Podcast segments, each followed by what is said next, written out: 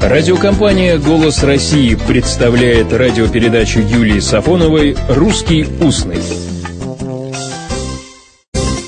Здравствуйте! Крепко стоять на ногах – это нужно всякому.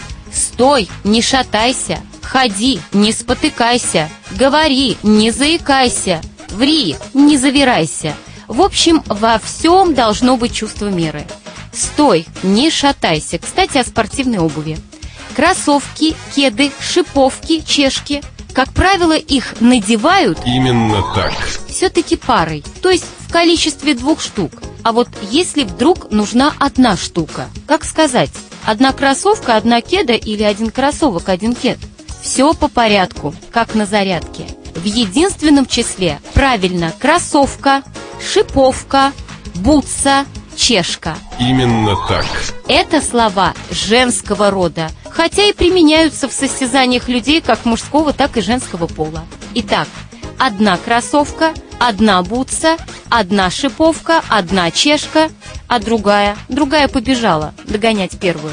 Интересно, что прежде, в 30-е годы 20 века, в русском устном было слово «спортивки». Так назывались легкие туфли для занятий спортом. По-другому спортивки называли, да-да, не смейтесь, спортсменками. Так вот эти и спортивки, и спортсменки тоже слова женского рода. Для запоминания очень легко. Слово «спортсменки» в единственном числе никто не спутает. Это слово всегда женского рода. Так что кроссовки, бутсы, шиповки, чешки – вся эта обувка, как говорят в русском устном, все эти спортсменки женского рода. А вот кеды, полукеды и ботфорты – слова мужского рода. Один кед, один полукед, один ботфорт. Именно так.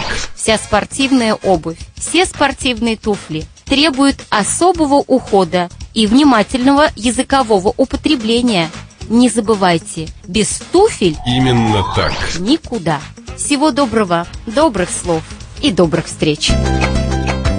«Русский устный». Программа Юлии Сафоновой.